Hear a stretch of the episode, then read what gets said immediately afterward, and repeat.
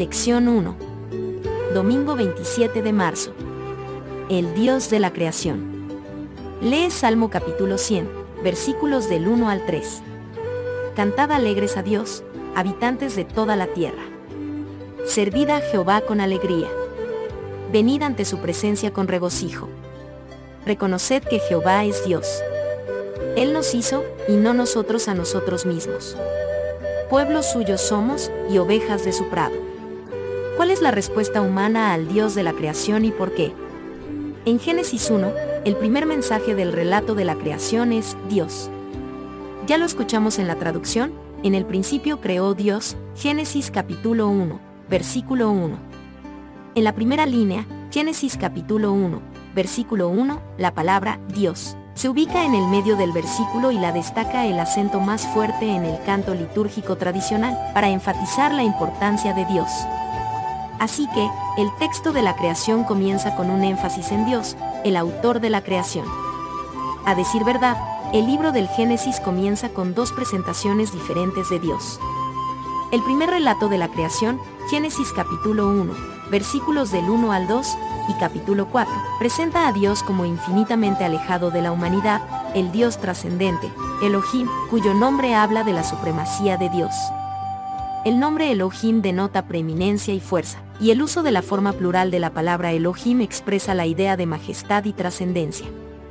El segundo relato de la creación, Génesis capítulo 2, versículos del 4 al 25, presenta a Dios como cercano y personal, el Dios inmanente, Yahvé, cuyo nombre muchos creen que denota cercanía y relación. Por ende, el texto de la creación en su conjunto es un llamado implícito a adorar a Dios, en primer lugar, a ser conscientes de la grandeza y el poder infinitos de Dios, y al mismo tiempo reconocer nuestra dependencia de Él porque Él nos creó, y no nosotros a nosotros mismos. Salmo capítulo 100, versículo 3. Por eso, muchos de los salmos a menudo asocian la adoración con la creación. Salmo capítulo 95, versículos del 1 al 6, capítulo 139, versículo 13 y 14, comparar con Apocalipsis capítulo 14, versículo 7. Salmo capítulo 95, versículos del 1 al 6 dice, Venid, aclamemos alegremente a Jehová. Cantemos con júbilo a la roca de nuestra salvación. Lleguemos ante su presencia con alabanza. Aclamémosle con cánticos. Porque Jehová es Dios grande.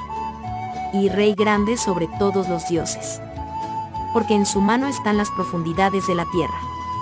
Y las alturas de los montes son suyas. Suyo también el mar, pues él lo hizo. Y sus manos formaron la tierra seca. Venid, adoremos y postrémonos. Arrodillémonos delante de Jehová nuestro Hacedor. Capítulo 139, versículo 13 y 14 dice. Porque tú formaste mis entrañas. Tú me hiciste en el vientre de mi madre te alabaré, porque formidables, maravillosas son tus obras. Estoy maravillado. Y mi alma lo sabe muy bien. Apocalipsis capítulo 14, versículo 7 dice. Diciendo a gran voz, temed a Dios, y dadle gloria, porque la hora de su juicio ha llegado, y adorad a aquel que hizo el cielo y la tierra, el mar y las fuentes de las aguas. Esta doble visión de un Dios que es majestuoso y poderoso, y a la vez también es cercano, amoroso y tiene un vínculo con nosotros. Contiene un aspecto importante sobre cómo debemos dirigirnos a Dios al adorarlo. El sobrecogimiento y la reverencia van de la mano con el gozo y la seguridad de la proximidad, el perdón y el amor de Dios. Ver Salmo capítulo 2, versículo 11. Servid a Jehová con temor. Y alegraos con temblor. Incluso la secuencia de las dos presentaciones de Dios es notable. La experiencia de la proximidad de Dios y la intimidad de su presencia viene a continuación de la experiencia de la distancia de Dios. Solo cuando nos hayamos dado cuenta de que Dios es grande, podremos apreciar su gracia y disfrutar, estremecidos, de su maravillosa y amorosa presencia en nuestra vida. Medita sobre el vasto poder de Dios, que sostiene el cosmos y, no obstante, puede estar tan cerca de cada uno de nosotros. ¿Por qué esta verdad es tan asombrosa?